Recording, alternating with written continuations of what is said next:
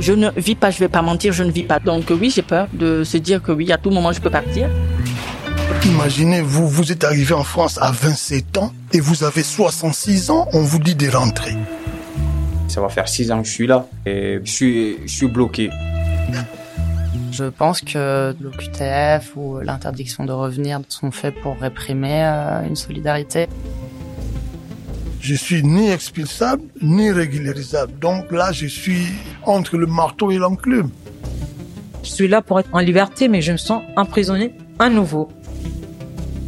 Ils se rendent pas compte que sur des générations, ça crée des vides en fait. OQTF, l'outil d'une politique d'expulsion française. J'assume qu'on ne va pas expulser en Syrie ou en Afghanistan aujourd'hui des gens parce que nous n'avons pas de relation avec des dictatures comme les talibans. Voici la position française venant du ministre de l'Intérieur Gérald Darmanin en juillet 2022. Pourtant, sur le terrain, le constat est beaucoup plus nuancé. Il est observé une multiplication des obligations de quitter le territoire français notifiées à des personnes provenant de pays où elles risquent la mort, la torture ou tout autre traitement inhumain ou dégradant. C'est le cas entre autres des personnes afghanes ou syriennes les personnes concernées risquent un placement en rétention ou une expulsion. Toutes les personnes sous OQTF se retrouvent également précarisées, sans ressources ni autorisation de travailler. Tout est fait pour décourager ces personnes de rester sur le territoire et les pousser à partir d'elles-mêmes. La France ne doit pas expulser une personne vers un pays dans lequel elle subirait des traitements inhumains, selon la Convention de Genève. Comment alors expliquer des OQTF vers la dictature talibane ou vers le régime de Bachar al-Assad? Cette réalité qui contredit le discours gouvernemental officiel est celle des deux témoins qui vont prendre la parole dans cet épisode. Shahin et Freshta, tous les deux afghans. Vous allez entendre dans un premier temps Shahin, qui a quitté son pays durant la conquête du pouvoir des talibans, juste avant la prise de Kaboul. Sa famille, menacée de mort, il décide d'entamer un long et tumultueux voyage vers l'Europe. À son arrivée en France, sa demande d'asile est rejetée. Il reçoit alors une OQTF, l'intimant de quitter la France vers un pays dans lequel il aurait un droit de séjour. Dans son cas, l'Afghanistan.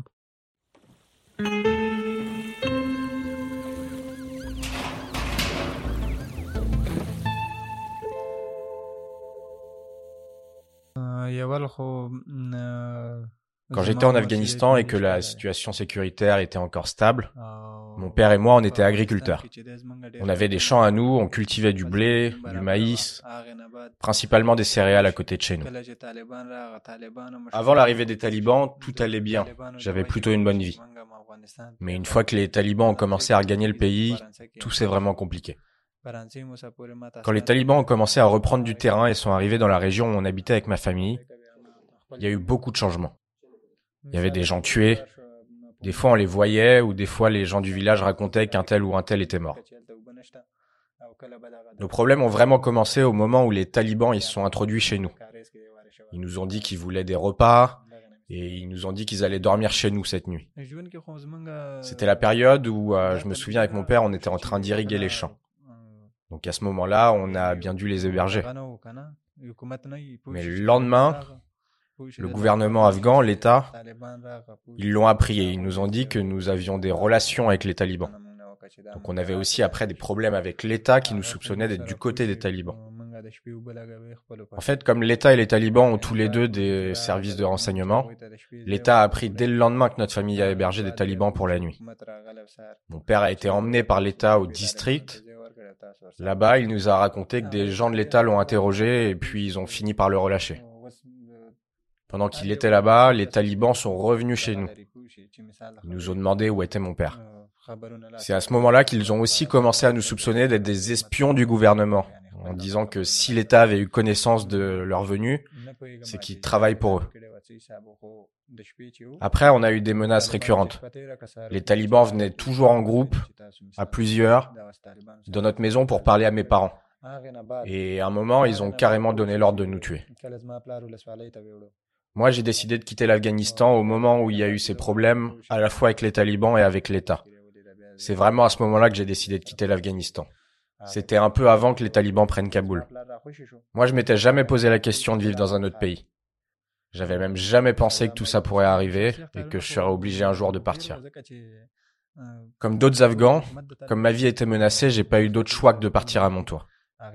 Donc je suis parti à Nimroz, à la frontière du pays, et puis au Pakistan et après en Iran.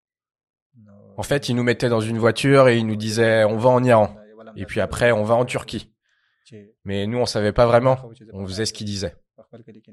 Quand je dis ils, je parle bien sûr des passeurs. Je me souviens, ils nous mettaient 25 personnes par voiture en nous empilant les uns sur les autres. Je me demande encore comment c'est possible de mettre 25 personnes dans une voiture. Je me souviens pour le voyage, j'ai dû mettre toutes mes économies. Quand on traversait des pays ou des villes pendant le voyage, j'avais même pas de quoi m'acheter à manger. Et puis, euh, on a déjoué la mort à plusieurs reprises. Mais quand j'ai enfin réussi à arriver en France, j'étais vraiment heureux parce que euh, j'étais sain et sauf. J'étais vivant en fait. Et je me disais que j'aurais plus les mêmes problèmes dans ma vie ici que ceux que j'avais en Afghanistan.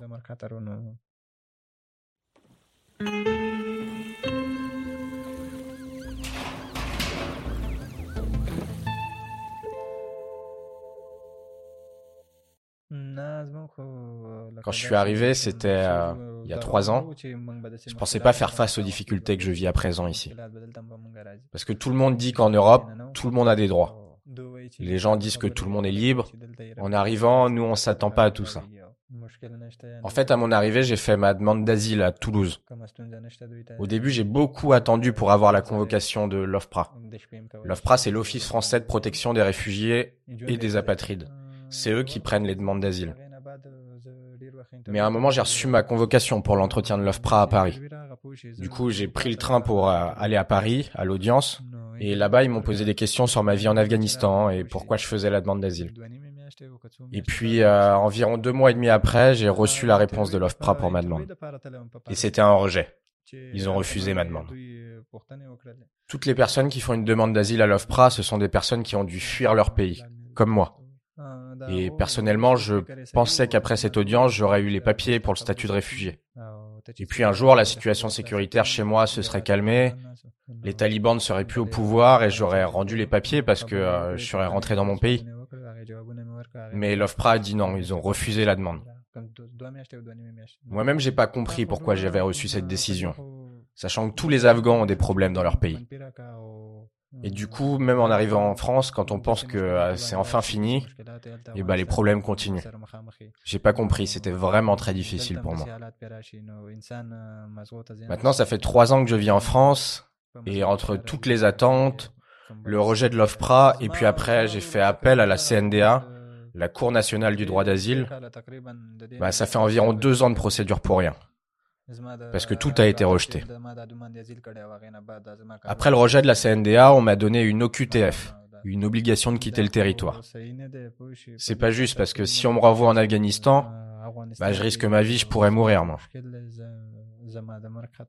Depuis que j'ai reçu cette OQTF, j'ai reçu pas mal de pression. On m'a déjà dit qu'on allait me couper les vivres, qu'il y aurait plus de logement, que l'on me donnera pas d'autorisation de travail.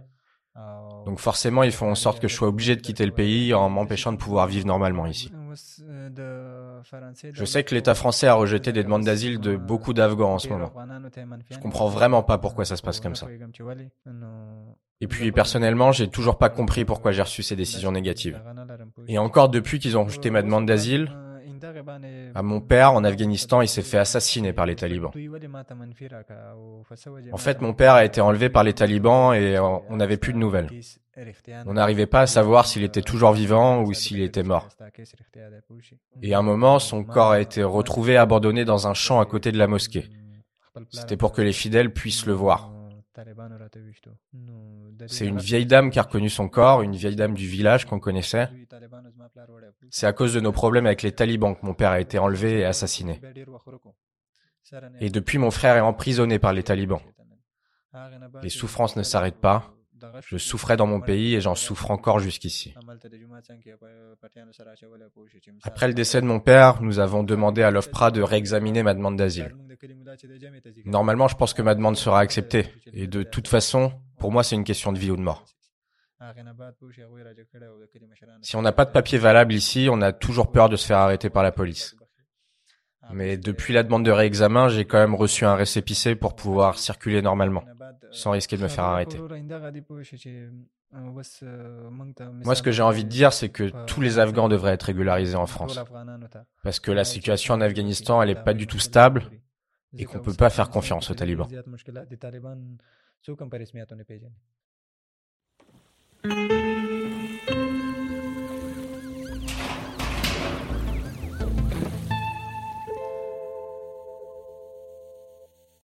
Freshta, elle aussi a fui son pays avant la prise de pouvoir des talibans, mais pour des raisons différentes. Elle travaillait au sein du précédent gouvernement et luttait contre la corruption.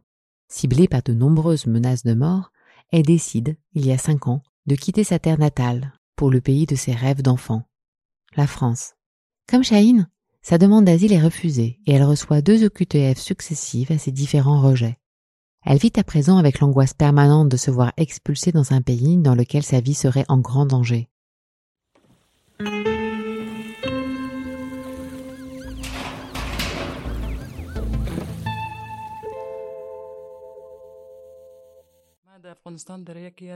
En Afghanistan, je travaillais pour une organisation gouvernementale. C'était un poste plein de challenges et de responsabilités, une position très respectée. J'étais chargé de m'occuper des différentes corruptions mafieuses au sein du pays. J'ai reçu de nombreuses menaces. Mais le gouvernement de l'époque ne m'a pas soutenu contre ces personnes. Ma vie était en danger et pouvait devenir de plus en plus dure. Après avoir reçu de nombreuses menaces de mort, j'ai finalement réalisé qu'il fallait que je parte. Je sentais que je faisais un travail nécessaire et bénéfique pour le pays, mais le fait que j'ai reçu toutes ces menaces de mort et que je n'ai pas été soutenu dans mon action, ça ne m'a pas laissé d'autre choix que de quitter le pays. Quand je me suis décidé à quitter le pays, j'avais un pays en tête et c'était la France. J'ai deux raisons qui me viennent en tête. La première, c'est que dans mon enfance, j'ai beaucoup rêvé de Paris. J'étais habitué à regarder beaucoup de films et de dessins animés comme les aventures de Colargol. Toutes ces choses me donnaient le sentiment qu'il fallait que j'aille un jour en France parce que je rêvais de ces villes et de ces films. Et la deuxième raison, c'est que la France est le pays des droits de l'homme. Je me disais que quand j'y serais, je pourrais être en sécurité. Je me disais qu'en France, je pourrais concrétiser mes idées pour l'avenir. Parce que partout, il est dit que la France est la nation des droits de l'homme. Donc je pourrais bénéficier de cette opportunité d'être là et de pouvoir être une femme qui décide de son futur et de sa vie. J'étais persuadée qu'en France, je ferais partie des victimes qui seraient protégées. À mon arrivée en France, quand j'ai demandé l'asile, j'imaginais que la procédure serait plus facile, mais j'ai rencontré des difficultés dans le processus et ça a rendu les choses vraiment complexes. L'entretien à l'OFPRA s'est bien passé. J'ai pu facilement répondre à toutes les questions. Mais le problème, c'est qu'ils m'ont dit que j'avais déjà obtenu l'asile dans un autre pays européen. Ils ont obtenu un papier qui le dit. Mais c'est faux. Ma demande d'asile a donc été rejetée. Mais je maintiens que je n'ai pas reçu un statut de réfugié dans cet autre pays européen. J'ai envoyé des mails pour obtenir des preuves de cette protection, mais je n'ai pas reçu de réponse. On doit traverser plusieurs pays avant d'arriver en France. C'est vrai que je suis resté coincé un temps dans un pays, mais je n'y ai pas reçu de statut de réfugié. Et je sais qu'il n'existe pas de preuves selon lesquelles j'aurais obtenu un statut dans ce pays. Ça a pris environ un an ou même un peu plus entre la demande d'asile et la réponse de l'OFPRA, l'Office français de protection des réfugiés et des apatrides, qui a rejeté ma demande. Et quand on a reçu cette décision négative, j'ai fait appel à la CNDA, la Cour nationale du droit d'asile. Et pour la procédure d'appel, ça a pris presque trois ans. On a été convoqué pour un seul entretien et ils ont aussi rejeté notre demande. J'ai l'impression que pendant toutes ces années, après être arrivé en France, je n'ai fait qu'attendre. Se voir refuser une nouvelle fois mon dossier à la CNDA a été hyper difficile. C'est le genre de sentiment qu'on a du mal à exprimer, comme la première fois à l'OFPRA. On devait voir la détresse sur mon visage et à quel point j'avais le cœur brisé et j'étais désespérée.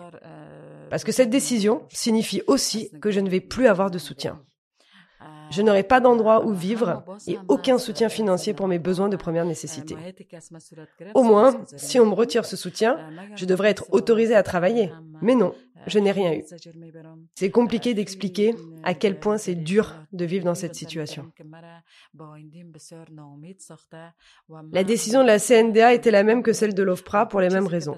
Ils insistent pour dire que j'ai obtenu le statut de réfugié dans un autre pays européen, ce que je conteste toujours, et ils me disent que je n'ai pas de nouvelles preuves du contraire. Cet autre pays européen que j'ai quitté il y a des années maintenant, ça reste l'un des souvenirs les plus douloureux, les plus tristes de ma vie.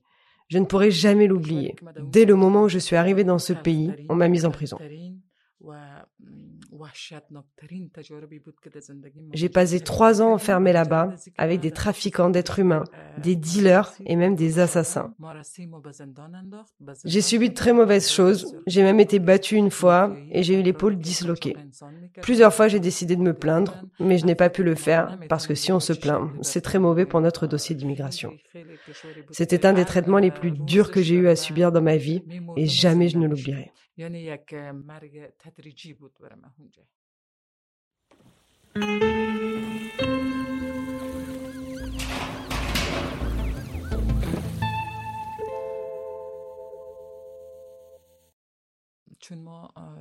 J'ai reçu deux OQTF. La première, après le refus de la CNDA, mais à ce moment-là, je n'étais même pas au courant que j'avais eu une OQTF parce qu'on nous avait dit qu'on ne pouvait pas avoir d'OQTF en provenant d'Afghanistan, car la situation est très mauvaise sur place et on ne peut pas être expulsé là-bas. Donc il n'y aurait pas d'OQTF. Mais après plusieurs mois, j'ai appris que j'avais une OQTF et qu'il était trop tard pour la contester. Je l'ai quand même contestée et j'ai reçu une réponse négative du juge. Depuis ça, je vis avec énormément de stress en essayant de vivre en dehors des radars. Je ne pouvais pas faire ce que je voulais, c'était vraiment une mauvaise période. À ce moment-là, j'ai demandé le réexamen de ma demande d'asile et après le rejet, on m'a donné une nouvelle OQTF. J'avais vraiment espéré qu'à ce réexamen, ils auraient changé leur manière de penser, mais c'était la même façon de voir les choses sur ma situation. Cette nouvelle OQTF m'a une nouvelle fois brisé le cœur et mis dans un grand niveau de stress. J'imagine des fois qu'on me renvoie en Afghanistan ou dans le pays où j'ai été emprisonné et traumatisé. Quelle brutalité ce serait pour moi. En plus, j'ai fait la demande de réexamen après la prise de pouvoir des talibans en Afghanistan. On m'a dit que c'était une bonne raison pour qu'ils changent d'avis et voient que la situation a encore évolué. Les talibans ne respectent absolument pas le droit des femmes. Sous les talibans, les femmes sont emprisonnées, torturées. Et toutes ces choses qui leur arrivent prouvent qu'une femme qui est dans ma situation et qui est renvoyée dans ce pays, qui plus est dans le contexte actuel, sera torturée ou tuée. Je parle souvent avec ma famille ou avec des amis qui sont toujours au pays à propos de la situation actuelle. Et c'est vraiment brutal, particulièrement pour les femmes. C'est vraiment inacceptable. Des fois, on a l'impression que ça ne peut pas être réel, que c'est un mauvais rêve. Et spécialement pour les femmes qui veulent poursuivre leur éducation, qui veulent travailler, faire partie de la société. Elles n'en ont pas le droit. On leur a retiré. Donc des fois, elles disent qu'elles sont comme mortes dans un corps maintenu en vie.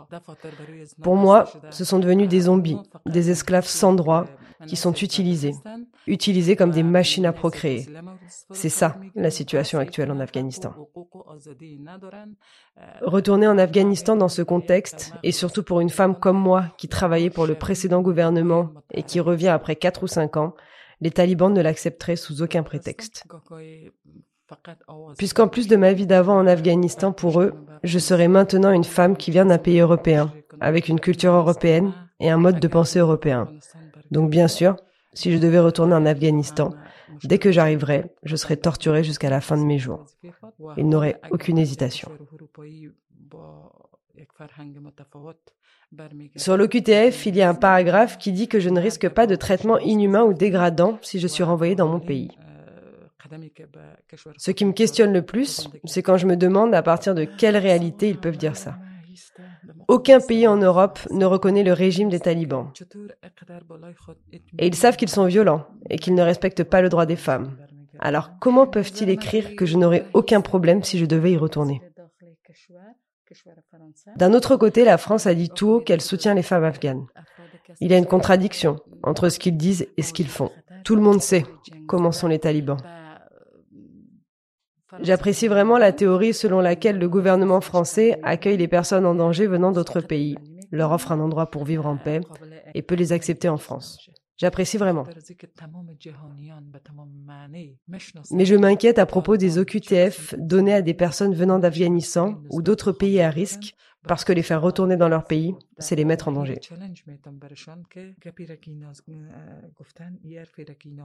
Et dans la pratique, le gouvernement français doit respecter ce qu'il dit qu'il fait. Quand il promet, il doit respecter sa promesse et ne pas donner l'obligation de quitter le territoire, car une OQTF peut envoyer une personne à sa mort. C'est comme une condamnation, ce sont des décisions très risquées. Récemment, l'arrivée de cinq Afghans a fait beaucoup de bruit en France. J'apprécie la démarche, mais cela me renvoie aussi à ma propre exclusion. N'ai-je pas le droit aussi d'être protégée, d'être sauvée, alors que je suis arrivée avant elles et que j'ai été aussi en danger avant ces femmes? Je suis heureuse pour elles, mais comment ne pas voir ce deux poids deux mesures? J'aimerais qu'ils pensent à moi aussi. Aujourd'hui, j'avais une audience au tribunal administratif pour contester la deuxième OQTF que j'ai reçue. J'aimerais remercier toutes les personnes qui m'ont aidé dans ce dossier et les personnes qui m'ont accompagné sur place. J'espère vraiment que l'OQTF sera annulé et qu'on me donnera cette chance, une autre chance de construire ma vie et d'être optimiste pour le futur. Il y a quelques jours, je suis allée visiter le mémorial de la Shoah à Paris et ça m'a profondément touchée. Pour finir, j'aimerais vous lire un passage du texte que m'a inspiré ma visite. En parcourant les couloirs solennels du mémorial, je n'ai pu m'empêcher de faire des parallèles entre le passé et mon propre présent. Les récits de ceux qui ont été torturés et déportés pendant la Seconde Guerre mondiale résonnent avec la peur et l'incertitude qui envahissent aujourd'hui ma vie en raison de l'arrêté d'expulsion qui pèse sur ma tête. Les photographies qui tapissaient les murs témoignaient de l'angoisse et du désespoir de ceux qui avaient été arrachés à leur foyer et à leurs proches. À ce moment-là, j'ai ressenti un lien profond avec leur douleur. J'ai réalisé que l'angoisse de l'expulsion transcende le temps et les frontières. C'est une histoire universelle de séparation, d'injustice et de souffrance. Pour moi, l'arrêté d'expulsion ne représente pas seulement la menace d'un éloignement physique, mais le déchirement de la vie que j'ai construite en France, des relations que j'ai chéries et des rêves qui me tiennent à cœur. C'est une sentence qui plane au-dessus de moi, comme un nuage sombre, jetant une ombre sur chacun de mes moments d'éveil. Six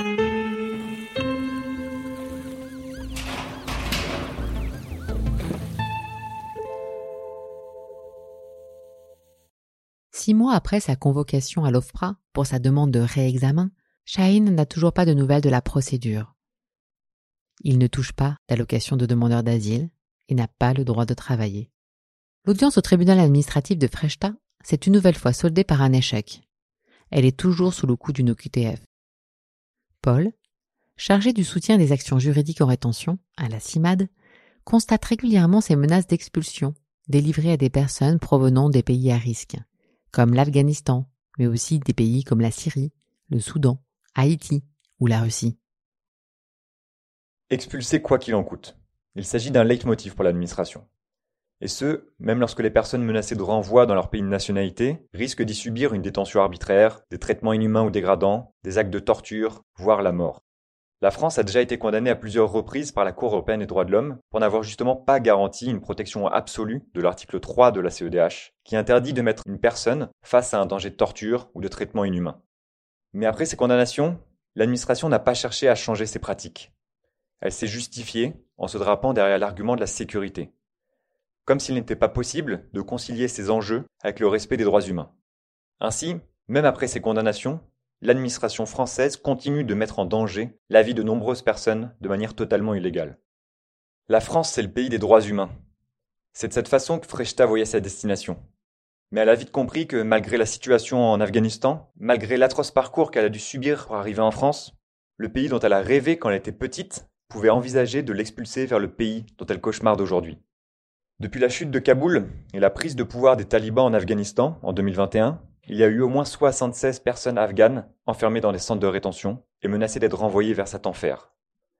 Et malgré le fait que la France ne reconnaisse pas le régime des talibans, et qu'il n'y a officiellement aucune relation entre ces deux pays, une personne a été expulsée vers Kaboul au mois d'avril 2023. Que ce soit vers l'Afghanistan, vers la Russie, vers la République démocratique du Congo, vers Haïti, vers la Somalie, de nombreuses personnes ont été expulsées vers un pays qu'elles avaient fui, un pays où elles risquent de subir les pires traitements. Par exemple, en septembre 2023, une préfecture a expulsé une personne vers Haïti. Et ce, alors même que l'ONU appelait depuis un an à cesser les expulsions, et que la Cour nationale du droit d'asile avait clairement dit, quelques mois plus tôt, que la situation dans le pays exposerait quiconque à une violence généralisée. C'est la volonté d'expulser à tout prix, y compris des personnes ayant été reconnues réfugiées, qui illustre le plus l'aberration de cette politique d'expulsion. En France, la qualité de réfugié est reconnue par l'OFPRA. Cette reconnaissance marque le fait que le ou la réfugié risque des persécutions en cas de retour dans son pays. Si une personne risque d'être persécutée pour des raisons liées à sa race, sa religion, sa nationalité, ses opinions politiques ou son appartenance à un certain groupe social, comme par exemple pour des considérations liées au genre et à l'orientation sexuelle, ou au risque d'excision pour les femmes, alors elle sera protégée au titre de l'asile. Elle sera protégée par la Convention de Genève. Mais malgré cela, malgré les persécutions et le danger, des préfectures ont expulsé illégalement, et à plusieurs reprises, des réfugiés vers le pays qu'elles avaient fui. La volonté d'expulser à tout prix met aussi en lumière d'autres pratiques inacceptables et insensées de l'administration. Il s'agit par exemple d'échanges avec les autorités du pays de nationalité de la personne. La transmission d'informations au sujet d'opposants politiques, de personnes qui ont fui un régime, une dictature, est évidemment condamnable. Que ce soit des relations avec la Syrie ou avec l'Iran, à plusieurs reprises, des préfectures ont transmis des informations personnelles aux services de police et de renseignement, malgré les risques pour ces personnes, ainsi que pour leurs familles restées dans les régimes autoritaires. Nous voyons aussi un fossé entre les paroles publiques et les actes. S'il a été à plusieurs reprises déclaré qu'il n'y aurait pas d'expulsion vers l'Iran, vers l'Afghanistan ou la Syrie, nous pouvons constater qu'aujourd'hui, les faits font penser le contraire. Avec des relations diplomatiques, des demandes de laissez-passer consulaires, des réservations de vol vers ces pays, il paraît évident que l'administration fera tout pour mettre ces expulsions en œuvre. Et si ces déclarations sont vraies, alors pourquoi chaque année plusieurs milliers de personnes se retrouvent dans cette situation paradoxale, comme Freshta et Shahin, de se voir délivrer une OQTF alors même qu'elles ne peuvent pas être expulsées dans leur pays À la fois inexpulsables au regard du droit et indésirables aux yeux de la préfecture, ces personnes se retrouvent dans une situation inextricable. Elles ne bénéficient pas d'une protection internationale, sont sans papier et vivent dans une situation de non-droit. Pour certaines, même lorsqu'il n'existe aucune possibilité de les expulser, elles sont illégalement enfermées en rétention, privées de leur liberté et criminalisées. C'est pourquoi la CIMAD appelle à une régularisation large et durable des personnes sans papier. Il est indispensable de sortir ces personnes de cette zone de non-droit. La CIMAD demande à ce que les personnes puissent voir examiner leur demande de protection si elles le souhaitent, et une application pleine et entière de la Convention de Genève. Dans ces situations ubuesques où une personne ne bénéficierait pas d'une protection, mais serait dans l'impossibilité de quitter la France et de se rendre dans son pays, la CIMAD demande qu'aucune mesure d'éloignement ne lui soit notifiée, car celle-ci ne vise qu'à précariser et exclure les personnes concernées. Il est fondamental qu'elle puisse bénéficier d'une carte de séjour durable. Mettre un terme à cette politique inique d'expulsion à tout prix, y compris au risque de soumettre des personnes à des traitements inhumains, voire à la mort, est un enjeu de droit et de respect des conventions internationales. Mais c'est aussi un enjeu d'humanité. La CIMAD appelle le gouvernement à rompre avec sa logique de criminalisation et d'expulsion des personnes étrangères. La CIMAD demande à ce que soient replacés les droits fondamentaux au cœur des politiques migratoires.